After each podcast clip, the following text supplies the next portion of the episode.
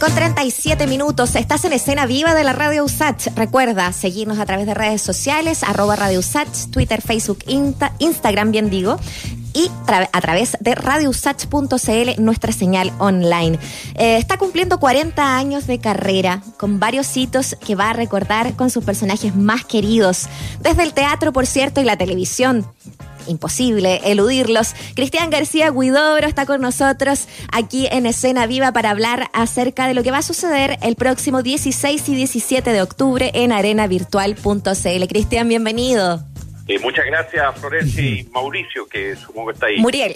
Muriel y Mauricio, hola, ¿cómo estás, Cristian? Hola, mira, yo siempre ¿Ah? cambio los nombres. bueno, eh, por, algo, por algo hice ese personaje emblemático un vestido. partimos, partimos tributándolo de una. Oye, Cristian, eh, harto tiempo de carrera, ¿no? Quisiera que pudiéramos viajar ahí en el momento en el que mm, en que la comedia se te declaró como un como un camino a seguir. Eh, sí, pues, eh, mira, eh, yo lo, la verdad que eh, en la escuela de teatro de la Chile, eh, bueno, tuve grandes maestros, por suerte, tuve mucha suerte. Y después, ahí ya daba unos tintes de comedia que, que como que me salía natural, pero también hice obras que era bastante, o sea, más, más bien drama. Y después me tocó entrar a Lictus, tuve la mm. suerte en un periodo muy difícil de estar ahí con la selección chilena, que era en ese momento que eran con padres míos, la Delfina, Jaime Badel, eh, Nissim Charim, Gloria Muchomayer, eh, bueno, estaba también la Soledad Pérez. Sí. Y mm, fueron cinco años ahí que yo trabajé intensamente, estuve en las obras que trabajé fueron muy exitosas. Muy exitosas. Cristian, eh, ¿y, la comedia, ¿y la comedia te, te sumaba ¿Ah? Y, la comedia te iba asomando, tú dices como claro, se me aparecía naturalmente. Y me pregunto si también... un poco cómo, cómo adaptar, cómo, cómo revivir, que sobre todo la, la Delfina eh, y Jaime Badel me eran eh, bien hechizos ellos, pero me, como a rematar una situación, como eh, de la creación colectiva, que ahí se me, se me metió en las venas eso. Ya. Mucho eh, cómo, resumir una situación social. Todo, fue una educación eh, bastante buena. Sí, claro. Sí, pues. Y la escuela Ictus también, ¿no? Esta cosa del humor, pero con lo política en esta en este momento tan difícil. Por supuesto. y, Está siempre nos tenían en listas negras en esa época y yo como que, no sé, por mi apellido más rimbombante, me dieron como caja hasta los 80 con la lista negra, que eran, mm. era complicada, mm. digamos. Mm. Entonces, bueno, pero ahí da después, dice teleseries y después nos unimos con La Coca y Gonzalo, que grandes partners, y La Marucha. Y hicimos esa maravilla ahí que hacíamos nosotros, Chavo Gigante, y yo me fui distanciando de repente de las teleseries porque después hicimos el Chincolajote, que ahí teníamos un tremendo equipo de, de otros actores también, maravilloso eh, gente escritores. De hecho, el nombre Chincolajote es de un eh, escritor notable chileno que falleció, Alfonso Alcalde, ¿me entiendes? Eh, ah. eh, y así, pues, y así después he seguido con unipersonales, haciéndole a todo. Oye, Cristian, lo que yo te quería preguntar es si mm, en ese inicio, claro, todo, todo formal, serio, ¿no? como actor, me preguntaba si a lo mejor pasaba que, lo, que los que tenían alguna inclinación por la comedia eran un poco mal mirados o, se, consideraba que era una disciplina comillas menor dentro de la actuación. ¿Te tocó enfrentar ese prejuicio de repente no? Hasta el día de hoy existe eso. Mm. Hasta el día de hoy existe eso. Eh, ahora yo creo que ya se ha normalizado más porque las generaciones bien jóvenes eh, les gusta la comedia y bueno, como entró también esto otro del stand-up comedy muy fuerte. Entonces, eh, se ha normalizado, pero un tiempo era muy mal mirado, incluso mm. eh, muchas producciones a mí no me llamaron porque tenía estampa de, estampa, como se llama, de comediante, era como una, una raza eh, casi mm. prohibida, digamos. Mm. Y porque es muy difícil también, hay un poco doble estándar en ese comentario de, la gente. Es muy difícil. Y hice sí con una la generación de mi hija, hicimos una versión de Hamlet, eh, que ahí yo hacía en Rey Viejo y Loco, y me criticaron muy bien ahí en Teatro El Puente, como el 2012, 2013, por ahí. Mm. Entonces, es, relativo, pero también que, que uno, si uno escucha todo lo que dicen, es que eso te iba a decir, pues, o sea, igual hay que hay que tener ojo que, que estamos frente siempre eh, frente a, comentarios bien chaqueteros en general. Yo te iba a preguntar si justamente la televisión también era otro tema eh, por, por los que de repente se, se sienten muy juzgados los, actores, porque sabemos eh, es un escenario y una vitrina en la que se, se generan los rostros, ¿no? pero por otro lado, de repente también se, le, se les mira mal desde el mundo del teatro más formal a quienes hacen eh, trabajos de televisión. Yo no sé si hoy día finalmente ha cambiado esa mirada. Eh, bueno, en televisión se está haciendo muy poco, hay muy poco espacio. Sí, pues ahora justamente. Claro, hay algunos algún espacio, pero ya las áreas dramáticas fueron eh, fueron descabezadas. Mm. el Consejo Nacional de, Televisión cada día tiene menos financiamiento. Y bueno, la época, yo viví una época que era una época también bastante buena, con Canal 3 específicamente, donde tenían un poquito más de manga ancha, pero viví una época yo también de censura, pero wow, o sea... ¿Qué episodio te acuerdas de, eso, de, esa censura? Eh, mira, me acuerdo de concreto, concreto, censura fuerte, porque en Chicola Jote, bueno, afortunadamente tenían un poco más de manga ancha, pero en ese momento yo me acuerdo de haber hecho con Gonzalo Robles un sketch que era notable de un cura con un tipo en un confesionario. ¿Ya? Era notable, pero no, pero no, no, 3. Y después otra cosa hicimos un infierno fantástico, eh, que eran todos personajes más o menos conocidos que están en el infierno. Y no me acuerdo si el diablo era Roberto Boblete. Y la cosa es que en el infierno se pasaba estupendo, ¿me mm. entiendes? Y, no, eso no pasó tampoco. Pero después, eh, bueno, en el de jueves, ahí nos llegaron varias, eh, ¿cómo se llama? Estuvieron a punto de suspendernos varias veces. Pero ya en, ya en, democracia, digamos, ¿no? Claro, en, ese caso sí, Pero fíjate que igual había en ese momento el después nosotros aprovechamos la transición para hacer varias cosas que después no se podrían haber hecho. Mm. Y finalmente el nada que ver con Chile, que hicimos, era como un después, pero más populacho y más y con más y con tremendo presupuesto y teníamos la selección nacional pues. de comediantes ahí porque además de de todo este lote estaba Daniel Muñoz, eh, a Daniel Alcaíno, a Jaime Gavisión, y lo disfrazamos y lo metíamos en los sketches para que no lo cacharan. estaba la Esperanza Silva, la Tatiana. Bueno, teníamos un equipo, olvídate, olvídate, un equipo. ¿Oye, Cristian? y ese programa fue censurado con la muerte de Loro Rodríguez y cuando llega la mm. nueva administración a Canal Porque había una orden de la iglesia de arriba. Y no, claro. Oye, una tras otra la, la censura, o sea, increíble el, el, tema. Claro, y también nosotros, bueno, después seguimos ahí en la red que hicimos el primer programa Hot de Chile, Vamos Chile, ese también tuvimos hartos eh, problemas y entonces la verdad que con la censura uno aprendió a, a, convivir, ahora afortunadamente ahora se liberó, pero el problema es que no hay no hay plata, no hay... no hay dónde, claro. Claro, no hay dónde ahora. Claro. Cristian, eh, yo, me preguntaba, todos estos personajes que finalmente, claro, sobrevivieron censura y sobrevivieron eh, la cantidad de que quizás eh, producciones que se hicieron también para televisión, y todo el mundo recuerda al, al Pompi Guiguren o al Humbertito, como decías tú, todos estos personajes, ¿de qué manera vuelven? ¿De qué manera los traes a través de este monólogo celebrando tus 40 años de, carrera? Este, este, programa, nosotros estamos con los Guiguren, hicimos una nueva versión que, que la transmitimos online, fue bastante bien y la tenemos ahí en on demand y la hicimos presencial en un momento muy difícil, cuando recién se autorizó. Fue complicado, pero nos quedó muy buena.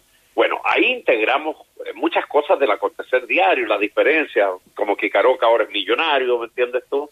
Eh, el pop sí, sigue cada vez dando tumbos, ¿me entiendes? Y, y, Caroca tiene una universidad con fines de lucro, eh, tienen una, una cultural. Y ahora yo tomé el tema de los perros porque sentí un día, lo que contaban un chelista, que un día me con esta pandemia encerrado, la verdad, era un momento muy complicado, no sé, eh, afortunadamente estamos con algunos ahorros aún. y, empecé a mirar que el, que el ciudadano más, o sea, el tipo más favorecido era el perro en un momento, ¿me ¿me entiendes? Eh, porque el único que podía salir a pasear y empecé a hacer eh, como un, rewind así con los perros que yo conocí en el campo, que siempre me, yo he adorado los perros, tengo una, una natural relación buena. Y, pero los perros de, de mi época eran perros que se mojaban, que estaban al aire libre, que comían las sobras. Eh, que el, perro era perro. El perro clásico, claro. O era quiltro. Ahora ya no es quiltro, es mestizo, ¿me entiendes? El perro evolucionó. Miren las tenías que yo veo de algunos perros, sí, pero... Eh, eh, no, impresionante. Hay hoteles para perros, peluquería. para perros. Psicólogos para perros, ¿me entiendes? Hay eh, playgroup donde se juntan los perros como colegio. Eh, hay de todo. El perro, el perro tiene un estatus en este momento eh, tremendo. Entonces yo he empezado a lidiar con puras historias reales ¿ah? que me han contado eh, con sobre los perros ahora, que el perro es fundamentalmente Entonces yo lo cuento a todos a través de un tipo que es separado, ya bien mayor, se le ocurre separarse, cree que ha encontrado la panacea, y tiene un reencuentro feroz con cada historia con perros. Y, y también tomo un poquito de lo que me gusta la revista política, que siempre me ha gustado, y me empecé a imaginar cómo serían los perros de, de, la, de los políticos ahora que salen mucho en tele, bueno salen más en televisión que los actores totalmente.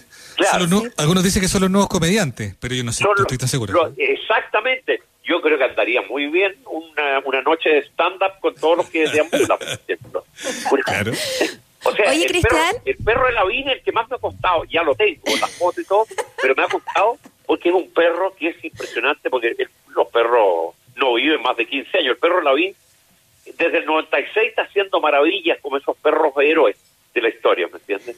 Desde hacer crear lagunas, eh, crear, eh, qué sé yo, nieve. Eh, ahora el perro actualmente, yo lo voy definiendo, el perro de Joaquín Lavín es un perro que se pone afuera de las botillerías y cuando viene un menor de edad a comprar copete, avisa inmediatamente, ¿me entiendes esto? Claro. Eh, perro sapo. De todo, perro claro, no hace todo. Hay también es un perro que alguien se cae a un lago y el perro nada y lo salva, ¿me entiendes tú? Se achica, se agranda. Yo tengo la, teoría de que el perro Joaquín Lavín, cuando llegue, si es que decide ser candidato, va a aparecer el día que ya, si se ve desesperado, el último recurso, el perro Joaquín Lavín va a hablar. ¿Me entiendes? Después, bueno, el perro del Etelier, tengo al perro de la de la Pamela Giles, el perro de la Belín Matei, el perro de Hugo Gutiérrez, y todos eh, los he ido definiendo y buscándole, ¿me entiendes? Para reírse, un poco también. Obvio, sí, obvio. Pues. Oye, yo te iba a preguntar eso, eh, de, en torno a justamente, porque no te vamos a preguntar la rutina eh, completa, yo creo que ya nos adelantaste suficiente, Cristian, eh, pero, pero justamente lo que, lo que significa ir perfeccionando la revista política, que es como un concepto que yo no escuchaba hace, hace harto rato, porque se ha cambiado justamente por lo que tú comentabas, ¿no? Del stand-up, que, se, ha tornado también súper político, ese humor también. ¿qué, relaciones ves justamente a lo mejor en, en, en cómo hacías eh, al cómo se hace hoy día, porque siento que te estás aventurando a, hacer eh, de este monólogo un stand-up eh, como, como lo que hemos visto también que, han hecho quizás generaciones más jóvenes también. Claro, mira, yo no hago stand-up, yo lo que hago es unipersonal, que tiene otras pequeñas otras características, ¿me entiendes? Pero, pero, pero por supuesto que siempre me han gustado los unipersonales a mí desde antes del stand-up y todo, y yo también hice humor político en un momento que era que hice a Elwin, que me, sale muy bien cuando estaba Elwin de eh, para punto ser presidente, hice a Vicky una rutina muy recordada que era pedalear hacia adelante y la pedalear para atrás. Entonces, estoy pensando en reeditarla en otra cosa, después la rutina de la bicicleta, pero con, otro personaje, ¿me entiendes? Claro, claro. Y, y fue muy eh, muy notable eso, ¿me entiendes? y después, bueno, en el de jueves también nosotros hacíamos mucho humor político. Sí, pues. Oye, Cristian, uno, uno se pregunta, claro, ¿por qué no hay más humor político siendo que sobran los motivos, las inspiraciones, digamos, ¿no? Y a veces puede llegar a ser muy elocuente que, mm, lo que provocaba risa o, las rutinas de, hace 30 años atrás siguen siendo muy vigentes hoy día. ¿Ha llegado a esa reflexión? ¿Hay algo de eso que asume también en esta, en esta cosa que estás preparando? Eh, mira, eh, sí, por supuesto, totalmente distinto, porque yo al final me pego un discurso también que así como perros, claro, han subido el estatus, pero sigue existiendo un maltrato feroz hacia el perro, ¿me entiendes? Como ya, eh, y que es un pésimo ejemplo, ¿me entiendes tú? pa, tanto para los maltratos que, que, vemos a, la mujer o el maltrato en general, ¿me entiendes? Mm. Entonces, yo ahí hago un cierre que es bien especial y hago como un llamado también a la clase política de hoy día que, que está, a mi juicio, lo digo en forma divertida como el payaso, pero eh, encuentro que han festinado mucho, ¿me entiendes? Ese, ese desfile por los matinales haciendo y de repente puede venir la fiesta de la primavera o no sé qué cosa van a inventar en los matinales y va a salir Vidal disfrazado con eh, eh, con Lavín y, con eh, bueno los que se prestan me entiendes tú para el para ese para ese juego. Entonces en esa época eran como más serios y se enojaban. Ahora yo creo que todos los políticos están pidiéndome agárrenme para mm. agárrenme para la palanca a tiro ¿me entiendes mm. Eh, porque han cambiado las condiciones y todo, entonces eh, ser, eh, hay una farándula política. Ahora, Cristian, convengamos que tú también eh, tuviste intenciones de, ser político. Yo me acuerdo que cuando escribiste una candidatura senatorial por la quinta región cordillera, donde además, perdóname, donde además yo por lo menos supe ahí que había militado en el MIR en la década del 70. sí, pues, cuando muy joven, eh, la escuela de teatro, claro, tuve mi, mis pololeos ahí, claro, con el, el FER, ¿me entiendes? ah, con la, con la Frente Estudiante Revolucionario. Exactamente, y, y observo todavía gente, porque tú tengo mucho contacto con uno que fue como un hermano mayor, que era mucho más, había salido de la escuela ya Igor Cantillana, el papá de Néstor, ¿me entiendes? Ah. Y, y hemos tenido largos reencuentros como de esa época, y, y después, yo, bueno, el programa Marco del primer gobierno me gustaba mucho. Mm. Faltaba alguien, siempre yo aparezco, faltaba alguien que se inscribiera porque Carlos Ominami, digo, no tenía compañeros lista. Y me dice, no, tú tenés que ser candidato. Y ya, yo sabía, la gente la verdad que me veía, no, no tenía ningún nivel de rechazo. Entraba a las casas yo y todas partes me daban té. Nunca tomé tanto té y pan con, con mantequilla y queso, ¿me entiendes? pero la gente, pero sí, no me tomaban en serio, porque se reían, me preguntaban, me presentaban a, qué sé yo, a los hijos, a los nietos, todo, pero pero la verdad que para la campaña de Marco yo viví una fue muy atractivo, porque mm. además yo... ¿Pero querías ser político de verdad o, estaba ahí tonteando? No, yo estaba, yo estaba, yo creí en el programa de Marco y lo apoyé 100% en ese momento. Ajá. Claro, porque creí el programa era muy, muchas de las cosas que hoy día se discuten en esta, sí, con todo respeto, en esta cocina política, ¿me entiendes? Eh, venían en el programa Marco, era un programa, pero estaba el duopolio en ese momento, entonces, eh, bueno. Pero entonces te afectó que no, no te tomaran en, en serio cuando, cuando entrabas a las casas o, o, que te veían como candidato? Eh, no, porque la verdad que me, sea, conversaba con todos ellos, me tomaban muy bien y siempre me pedían que hiciera una rutina. Y yo iba a, a, a Campo Puro y la gente feliz, disfrutaba, me, me emocionaba, pero yo creo que a la hora de votar, pensaron que si, iban a reír y la verdad que yo, eh, sinceramente, pensé alguna vez de ser elegido, me habría aburrido. Qué mm. espanto estar sentado ahí oh, no, no, no, y que tenéis que alinearte y, y todo eso, esos pareos que hacen en la cámara, no, no, la verdad que fue una etapa Oye, pero ya... pero lo, pasé muy bien. Ahora con, con lo que se viene con el proceso constituyente, con el plebiscito del 25, eh, ¿no te parece que a lo mejor gente del teatro, gente de la actuación, de las artes en general, ¿no? Debieran a lo mejor estar ahí presentes? Eh, no sé, pienso que, retomar ahí como constituyente, Cristian. Con, todo, con todo respeto, en esta cocina que hicieron es muy difícil. Yo aquí en el barrio en el que yo vivo, en la provincia, en el del Aguilucho, ¿me entiende La provincia antigua. eh, hay gente joven y una chica de la prueba el otro día a hablarme que en la franja, y yo le dije, le di mi opinión un poco, y dije, ¿por qué? Y, empecé a hablar con ella, una mujer joven así, buena moza, pero muy con muchas ideas, ¿me entiendes? Y yo le dije, ¿por qué tú no eres candidata? Y ella me dio la explicación en dos minutos, porque no tengo plata, no puedo ser, tú no te puedes presentar como independiente, ¿no? ¿Me entiendes? Mm. Porque es muy complicado, tienes que tener una cantidad de plata, y la inscripción ya vale mucho. Entonces, hay que entrar en la en el vaivén de los partidos, ¿me entiendes? Mm. Entonces, y por lo mismo los actores yo creo que tampoco lo piensan mucho.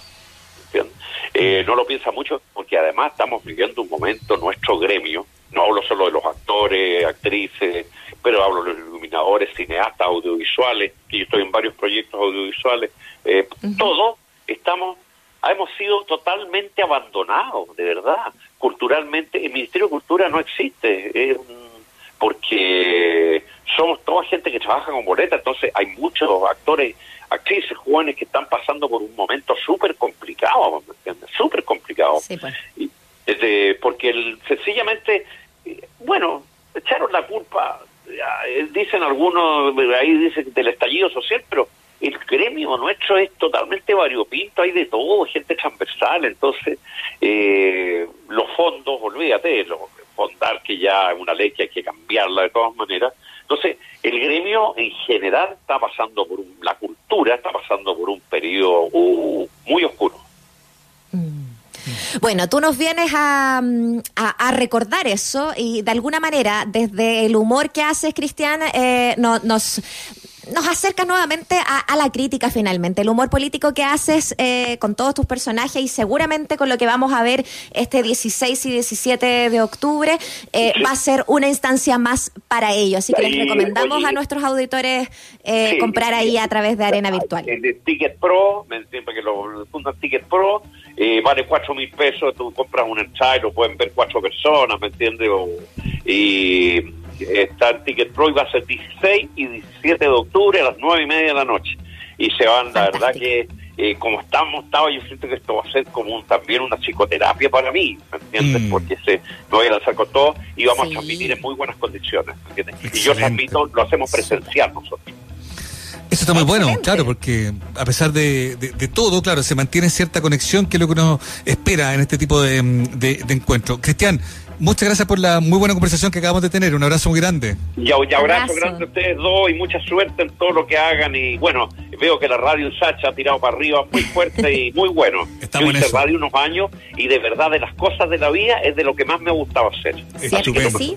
Buenísimo. Un abrazo. Abrazo muy grande. Gracias, Cristian. Que estés bien. Adiós.